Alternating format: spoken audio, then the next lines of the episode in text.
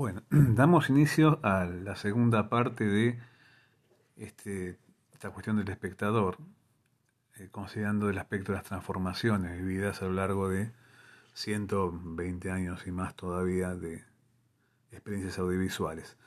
Eh, esta segunda parte eh, requiere que nos adentremos en todo un universo audiovisual que se amplía en relación a la tradición cinematográfica que vimos en el podcast pasado y en función de medios que empiezan a aparecer como los nuevos medios de la mitad del siglo XX. En la placa 2 van a ver algo que en realidad es un repaso de cuando vimos prácticas de pantalla en los puntos eh, iniciales de ese, esa serie de, punteos que encontramos ahí, que es la idea de hibridación que produce la aparición del medio televisivo. Más allá de la invención televisiva que se va produciendo entre finales del siglo XIX y comienzos del siglo siguiente, la difusión de la televisión como un medio, un medio es una, un nudo tejido con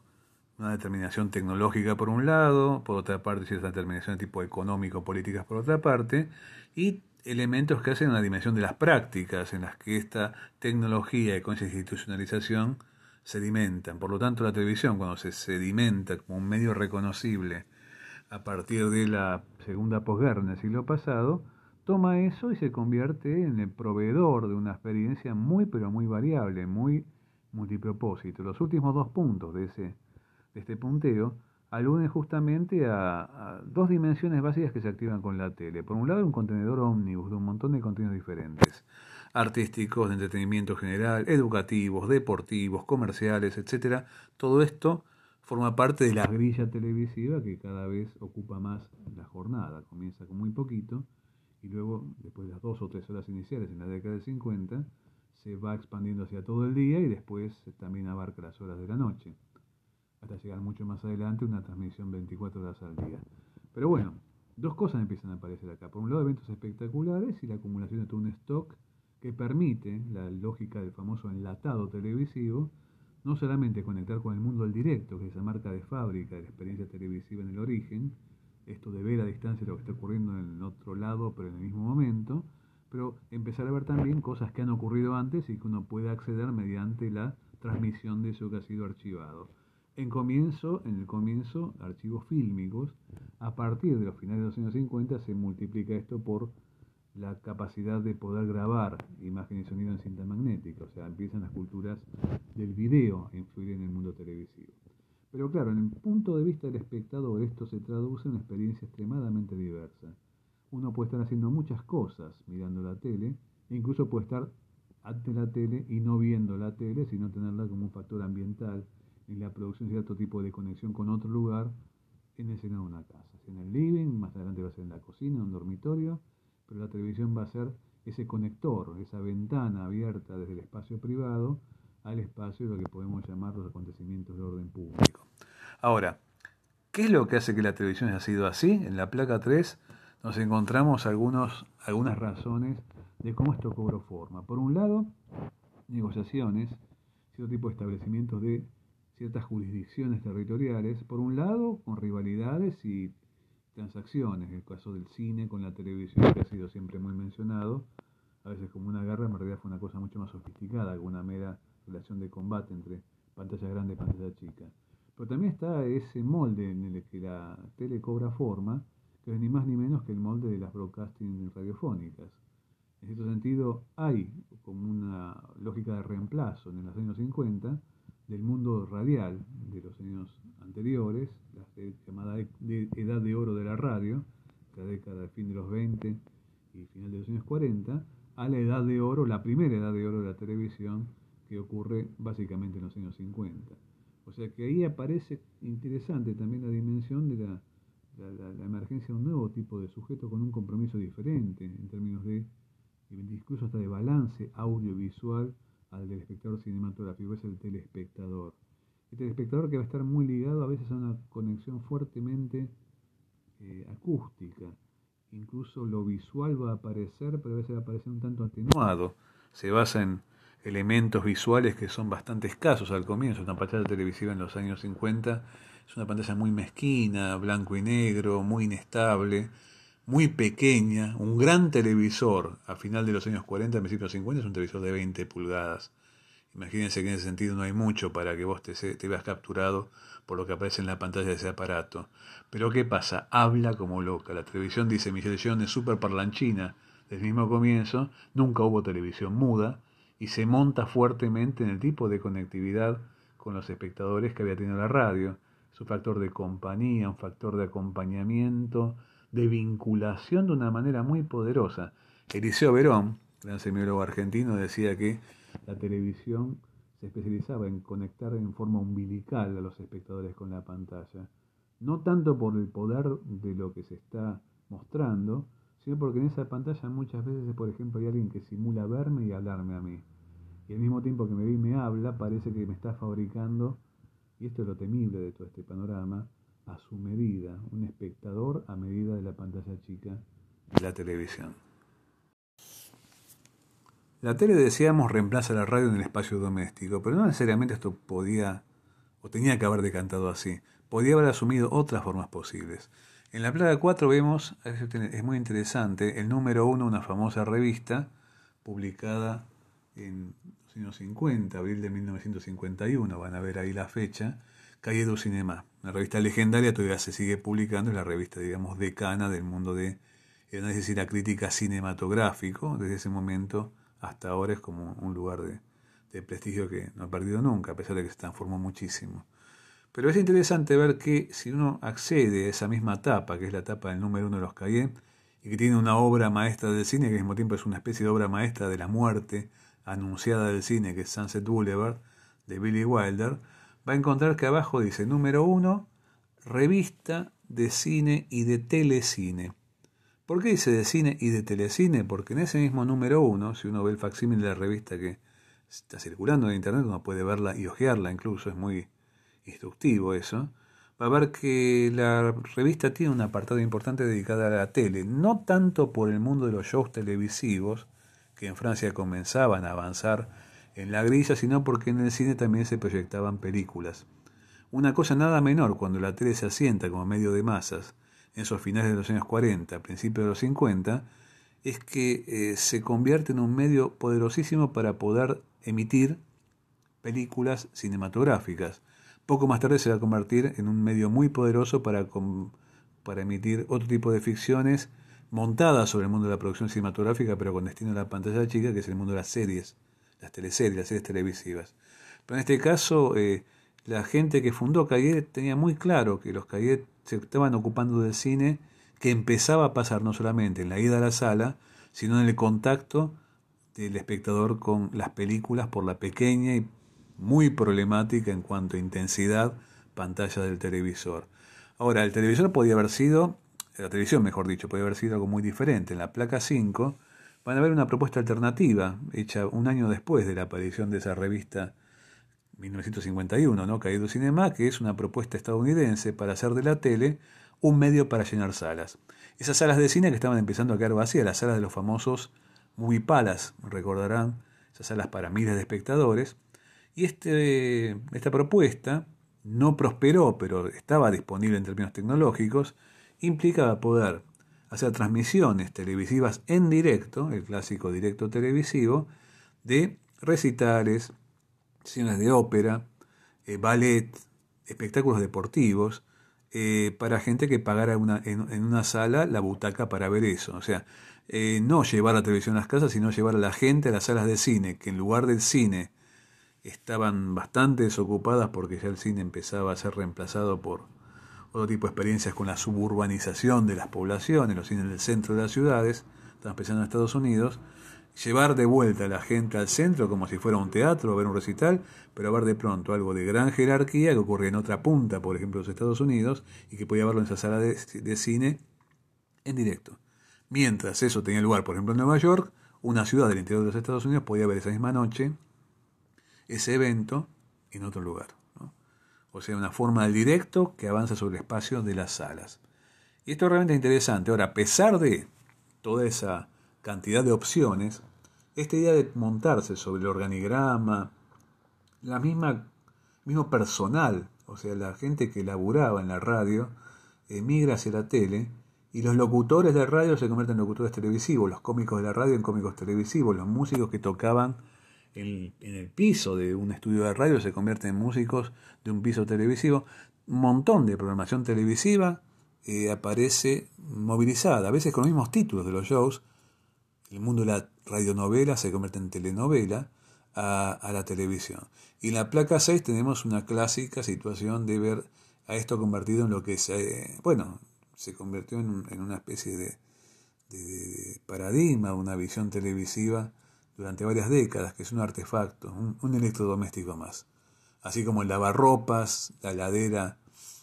a gas primero y luego a electricidad, y un montón de elementos domésticos cambiaron la vida cotidiana de las casas, de los hogares, la llegada de la tele también cambió. Esto es, por ejemplo, esta revista Life estadounidense, en los años 50, en lugares como Estados Unidos y Canadá y algunos lugares europeos.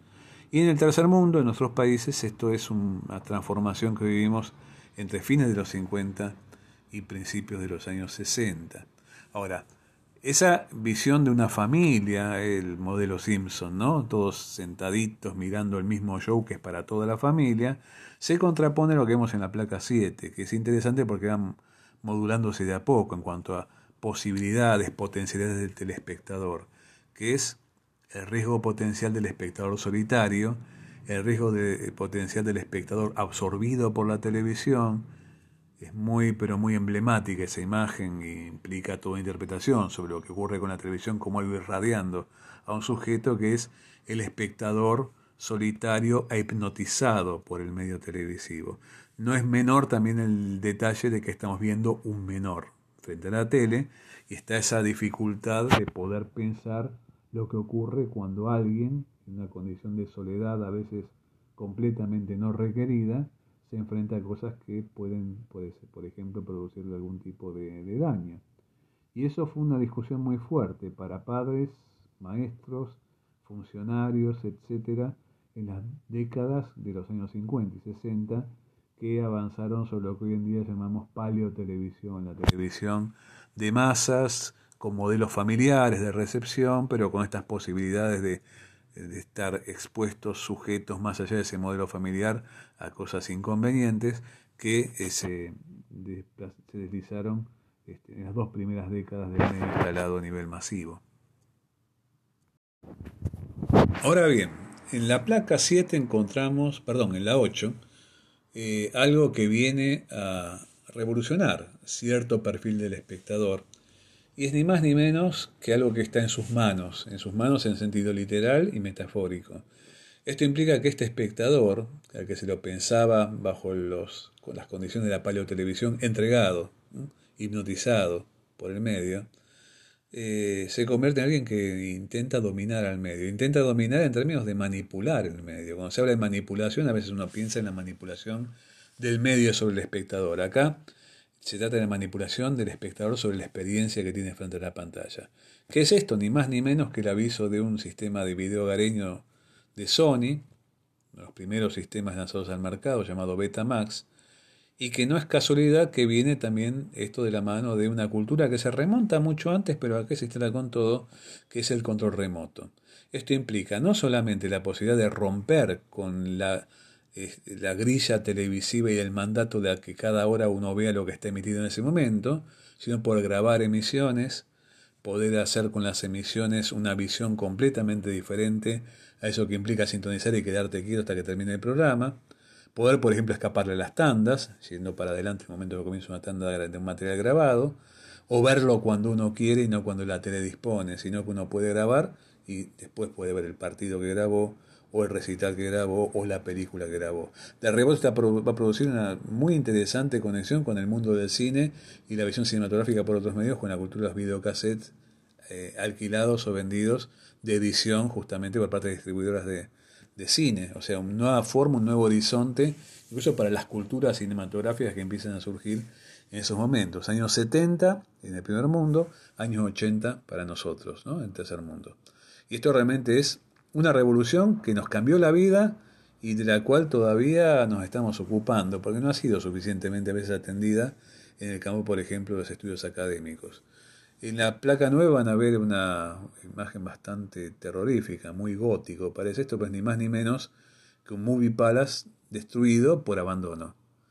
Eh, es la sala que tenía United Artists, un sello de Hollywood, en Detroit, una ciudad que en los años 70 se vio vaciada prácticamente en su centro. La, la población emigró a los suburbios, el centro quedó pauperizado, arruinado, se lumpenizó absolutamente y hoy en día sigue siendo un monumento a estos momentos trágicos de las ciudades cuando quedan completamente sin sentido y se deterioran rápidamente. Esta sala era gigantesca y hoy en día parece una especie de catedral gótica derruida. ¿no? Ahora, en la placa 10 uno puede ver que aparecen formas de pensar al espectador cinematográfico, tal como fueron pensados en la semiótica de aquellos años, en el pensamiento psicoanalítico, desde la teoría política marxista, por ejemplo, que involucraban un espectador pasivo, un espectador hasta albergado, medio en forma uterina en la sala cinematográfica, regresando a cierta posición infantil y gozando de la película a veces de una manera, si se quiere, activando mecanismos inconscientes antes que una vigilancia consciente. Es interesante, cuando se pensaba esto, era muy fuerte en las teorías de los años 60 y 70, bajo el nombre de teoría del dispositivo, se pensaba el espectador de cine, ese espectador que había vaciado los cines tal como vimos en la placa anterior, y no se pensó con tanta intensidad la, la, diferencia de, actividades y la hasta vertiginosidad que había en los espectadores cuando estaban activando nuevas posiciones, nuevas, diríamos, fronteras en su actividad, por ejemplo, manipulando un control remoto televisivo, o por ejemplo, viendo cine en la tele, o por ejemplo, accediendo a la tele eh, a la cultura, que en ese momento se comienza a llamar así, del zapping, a veces uno habla con desprecio de la cultura del zapping, pero es llamativa la sofisticación que a veces incluye la forma que tiene de contactar al telespectador con una lógica de fragmentos que se van tejiendo de una manera libidinal y también hasta queriendo a veces como armar con un montón de elementos heterogéneos alguna cosa ligada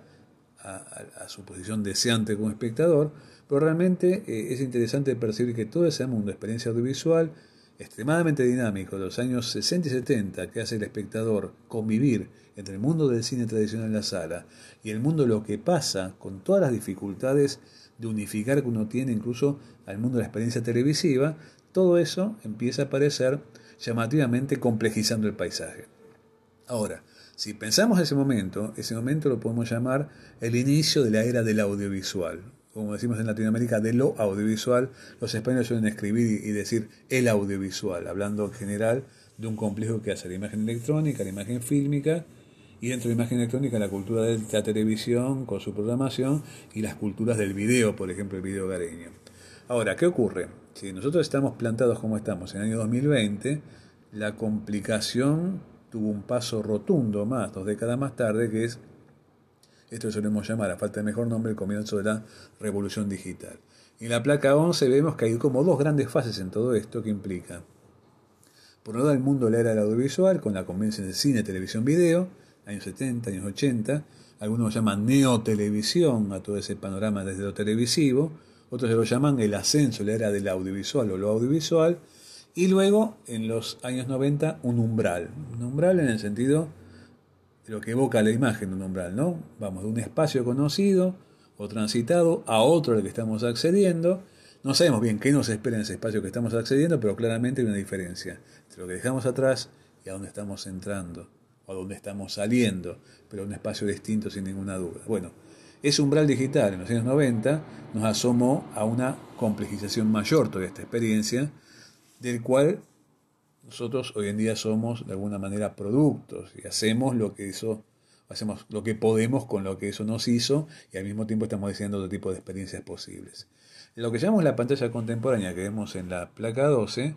implica ver al cine como parte de un fenómeno extremadamente complejo y no predominante, digamos, en ese panorama complejo, sino como un fenómeno casi, casi digamos, a veces no marginal, pero sí contingente. Y una pregunta a hacerse, ¿somos los mismos espectadores que los hace 40 años?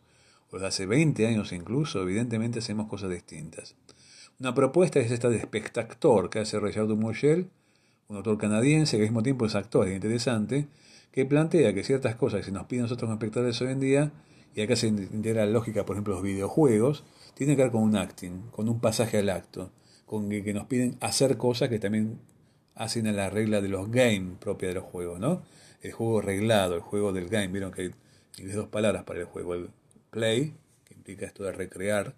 recrearse, y el game que implica atender reglas para que el juego se pueda jugar.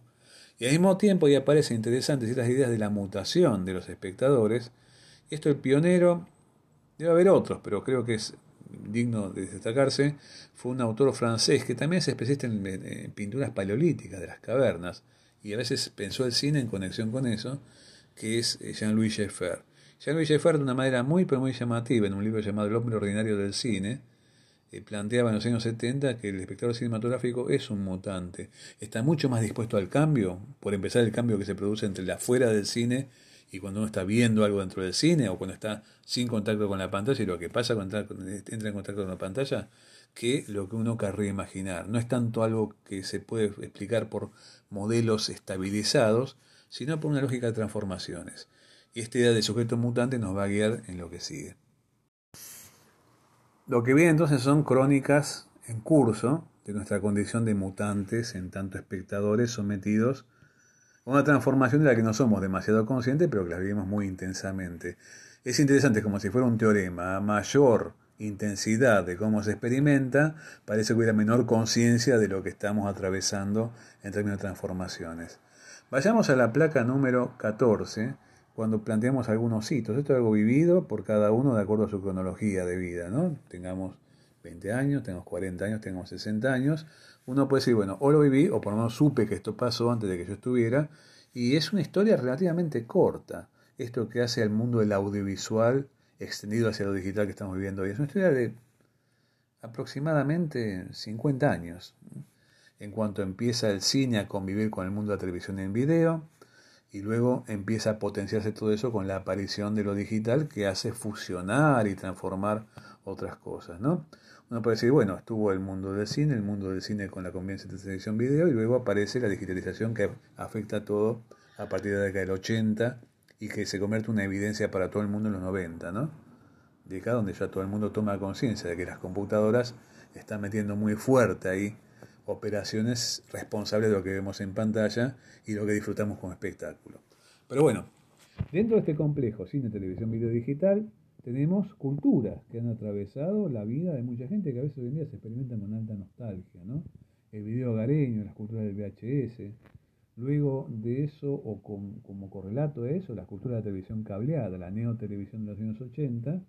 es una tele que tiene un montón de canales y el remoto te resulta indispensable para ir cambiando de canal todo el tiempo, ¿no? Aunque no haya nada para ver, primero son una veintena de canales, después van a ser treinta y pico de canales, y llegamos en los años 90 a tener sesenta y pico de canales y a veces nada para ver. Pero estamos todo el tiempo haciendo un recorrido, se empezó a llamar telesurfing, haciendo surf, surcando los canales en la cresta de la ola, buscando algo que satisfaga nuestro deseo de telespectadores. Paralelamente, al avanzar del siglo XX al XXI, el video hogareño analógico se ve desplazado por la emergente y muy impactante cultura del DVD, que le agrega al mundo de la pantalla doméstica un esplendor que algunos empiezan a comparar con decir, bueno, esto se está viendo muy bien, ya no es lo mismo que antes veías con mucha penuria en las culturas del video VHS, sino que esto muchos directores de cine se fascinaron, porque me quedo en casa viendo de pronto cine clásico de Hollywood blanco y negro porque puedo volver a ver de golpe aquellos negros que veía en la pantalla de cine y que obviamente el video cassette no te dejaba ver en esa cosa ratonada que ofrecía. Y bueno, avanzando sobre el siglo XXI empieza a haber una cultura de estoqueo de materiales y descarga de archivos digitales. Esto que a veces de la lógica del mercado se ve como la piratería, pero claramente implica una expansión muy poderosa del elemento de stock, que incorpora la experiencia audiovisual hogareña ligada o complementaria al universo de la transmisión televisiva que te da lo que la grilla televisiva propone cada día de la semana a tal horario. En ese contexto verán en la placa 5, en la placa 15, perdón, una cierta, un cierto diagnóstico del mundo del cine y las artes audiovisuales que tiene que ver con esta ubicación del cine ya no como un medio central y predominante, sino como un medio importante, muy legitimado en términos, en términos diríamos, de, de, de expresión bien cultural, expresión artística, No es, no, es casual que en esos años 90 del, siglo pasado, fin del siglo pasado y comienzo del siguiente, ha sido tan importante, por ejemplo, para quien interesa las culturas cinéfilas, el mundo de lo independiente, o cierto tipo de, digamos, reconocimiento creciente de la posición del director como autor de una película, y buscar películas como algo dirigido por autores cinematográficos, en fin. Y paralelamente a eso, aparece algo que nos va a importar mucho en la materia, que es que el cine no solamente se confina en los dos espacios privilegiados de la sala tradicional, reconfigurada como multisala, ¿no? la multiplex de los shopping mall,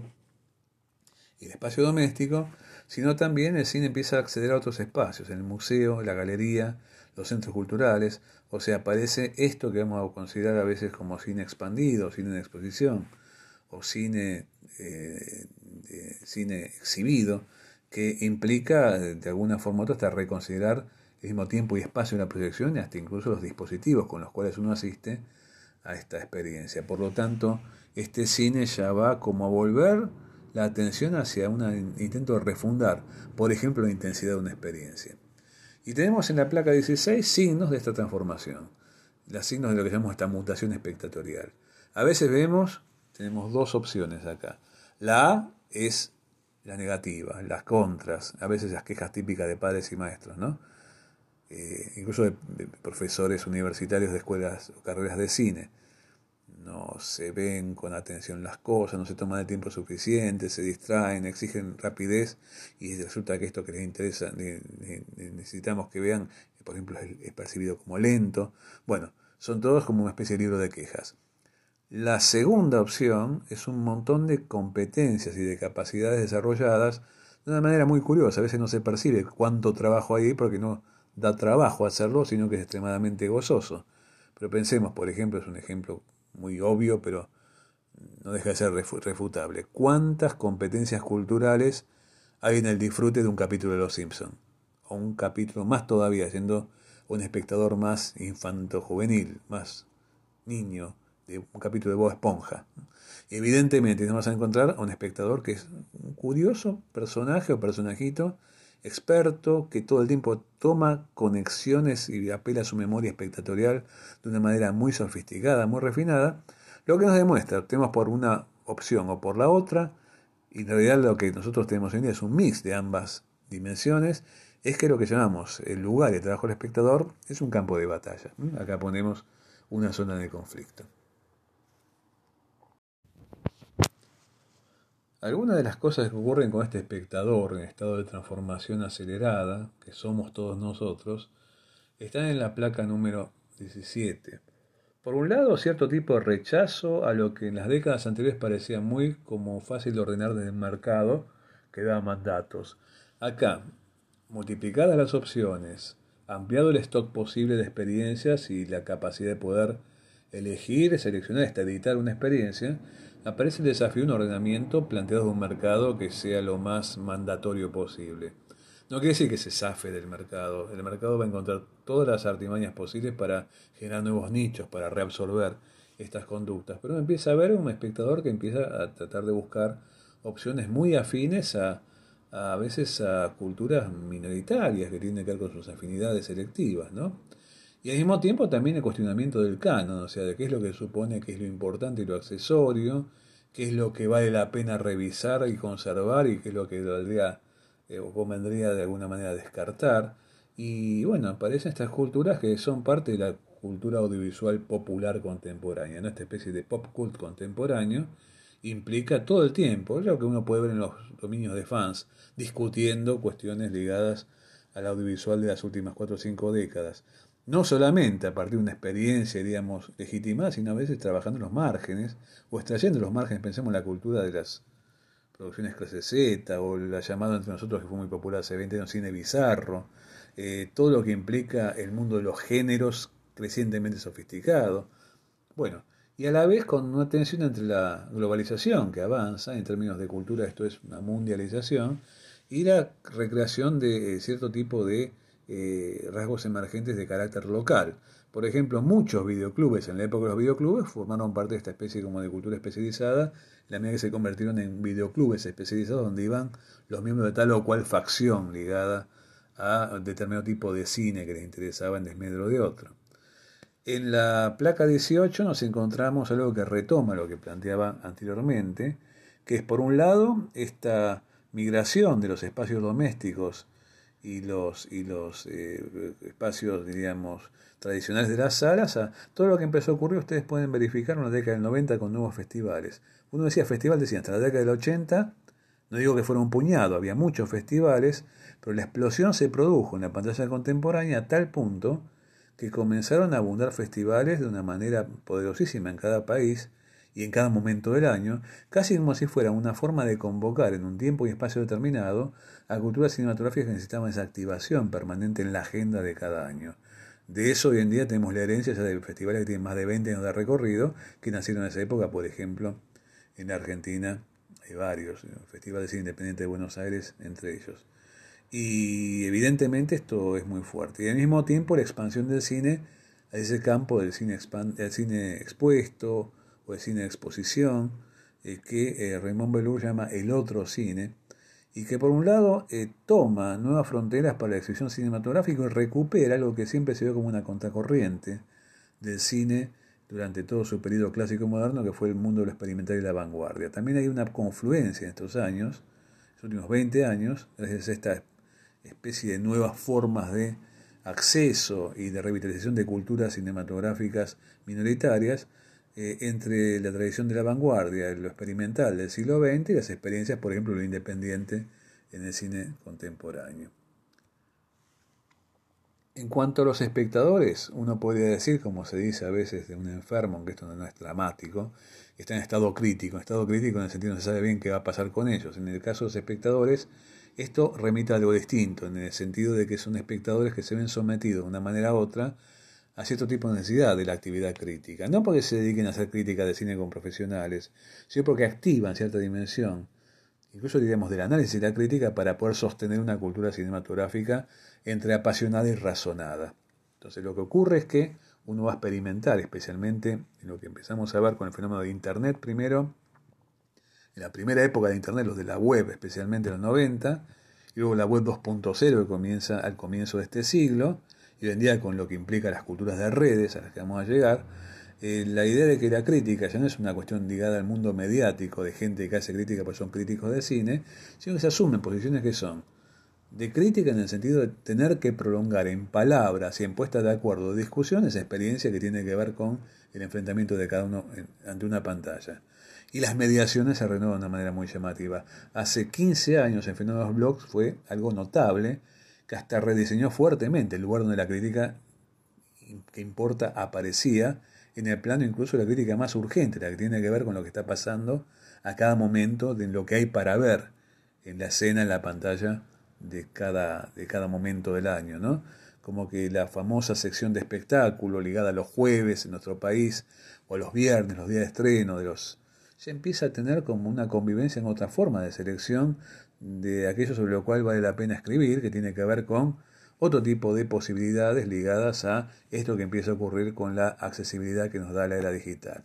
Y los espectadores también asumen esa posición conectada con el mundo de la programación, ya que uno puede hacerse su menú y sus propias maratones con lo que le importa, extraído de todo ese gran, gigantesco reservorio que implica el mundo de Internet. Terminé el capítulo anterior diciendo Internet, como si fuera una cosa. No, no es una cosa Internet. Ni siquiera es un medio, es un montón de medios juntos, es un espacio y un tiempo en el que uno se zambulle y tiene multitud de experiencias, a veces en franco conflicto entre ellas. Y una cantidad de, disponibilidades que abarcan desde la clásica web de los 90, decíamos, a los, todos los sistemas más interactivos y más, digamos, escala artesanal que uno puede encontrar en la web 2.0 con el fenómeno de los blogs, hasta llegar actualmente a lo que implica el mundo de las aplicaciones. Ahora, esto es interesante que también se da con algunas cosas que han continuado. Aquel momento era que cierta utopía de comunicación no conectada con la idea de un medio tradicional, con un foco de extensión de un mensaje de unos pocos a muchos, sino que esa cosa reticular, ¿no? que implica hacer que las propuestas vayan de algunos a otros estén donde estén, incluso a veces a gran distancia geográfica. Eh, las zonas de intervención, estos espectadores mutantes, de la que estamos ocupándonos, fíjense en la placa número 20, tiene que ver con formas de vivir distinto el espacio urbano. Esto implica, estamos en cuarentena, todo esto produce una especie de nostalgia medio horrible, pero bueno, la posibilidad de eh, encontrarse, verse cara a cara y generar determinado tipo de experiencias en un nivel micro, pero que resulta extremadamente revitalizante. Eh, ciclos, eh, instituciones culturales, muestras, etcétera. Por otro lado, los espacios exhibitivos multiplicándose. Por ejemplo, en el campo de la universidad, nosotros tenemos un centro cultural de la Universidad de La Plata, que al mismo tiempo es un espacio expositivo que se ocupa de cine, y esto evidentemente no es un fenómeno solitario. Las universidades se han lanzado, tanto como la producción, en las últimas décadas, fuertemente a multiplicar la posibilidad de, eh, generar cultura cinematográfica espectatorial. ¿no? Y en el punto 13 tenemos un panorama muy dinámico que va cambiando, uno podría pensar hasta temporada a temporada, que implica todas las alternativas que podemos denominar multiplataforma, de las clásicas culturas disponibles de la época de la web tradicional, pasando por todo lo que implica cierto tipo de experiencias crecientemente diversas, como hoy en día hacen a, las, a la guerra de plataformas que estamos viviendo, que redimensiona fuertemente esta conexión con lo que, por ejemplo, seguimos llamando cine. Pensemos un fenómeno como Amazon Prime o como Netflix, para ver hasta qué punto esta movida de piso se hace dramática. ¿no? En cuanto a lo que predomina en este tipo de experiencia, en la placa 21, lo conectamos con desplazamientos y proyecciones. ¿En qué sentido? En que como espectadores estamos todo el tiempo sometidos a una especie como de condición que refuerza aquella dinámica del nomadismo propia del espectador moderno, aquella que vimos conectada con las salas de arte y ensayo, o la búsqueda a veces dentro del marco que llamamos cinefilia electrónica, en la pantalla televisiva de aquellas películas que habían sido hasta olvidadas por la lógica del mercado y los estrenos, ¿no? En Mundo Televisión, por ejemplo, cuando se, se asienta en la experiencia, por ejemplo, de los niños de los años 50 en el primer mundo, o los años 60 en nuestros países, que nosotros somos de alguna manera herederos de esa cultura. Yo, de hecho, fui un niño de los 60, educado a la vez por la televisión de los años 60 y por el cine. En la televisión de los años 60 uno podía ver la historia del cine hasta ese momento con una pequeña diríamos, dificultad, que era el periodo mudo. Pero los comienzos del sonoro, hasta ese momento, estaba todo esto de lo que se pasaba en las películas de medianoche, esas que se pasaban cuando se suponía que a nadie le importa lo que está viendo en la tele, entonces era más barato. Y de pronto uno viviendo como niño en los 60 te podía encontrar con el King Kong de 1933, con Drácula, con Frankenstein, con la dirigencia de John Ford. Bueno, esto es medio nostálgico, pero en fin, implicaba todo un contacto con el mundo cinematográfico, con Psicosis de Hitchcock, por ejemplo, a la cual yo vi en pantalla grande en un cine después de los 40 años, pero la conocía desde que tenía 8 años más o menos y me partió la cabeza viéndola por la tele y cada vez que la veían, uno sabía que algo muy gordo pasaba con esa película filmada por un señor gordo que jugaba con nosotros, ¿no? Pero bueno, todo ese mundo implica hoy en día una tarea de desplazamientos y de proyecciones permanentes. Y esto implica, por otro lado, también pensar el desafío que esto comporta en cuanto a de nuestra experiencia, también en cuanto a coordenadas espaciales y temporales. Esa última pregunta vamos a abordarla en el podcast siguiente, que tiene que ver con la idea de desafiar hasta el clásico contenedor de lo que es eh, el espacio de la mirada en el rectángulo de una pantalla. Ya que lo que se va a jugar acá es la posibilidad de entrar en una película o de la que la película llegue a nosotros, invadir nuestro propio terreno y nos toque y nos en el camino nos modifique, nos transforme. Así que esto vamos a verlo en la próxima eh, emisión de podcast y tiene que ver con la producción de un cineasta particular. Por ahora dejamos aquí.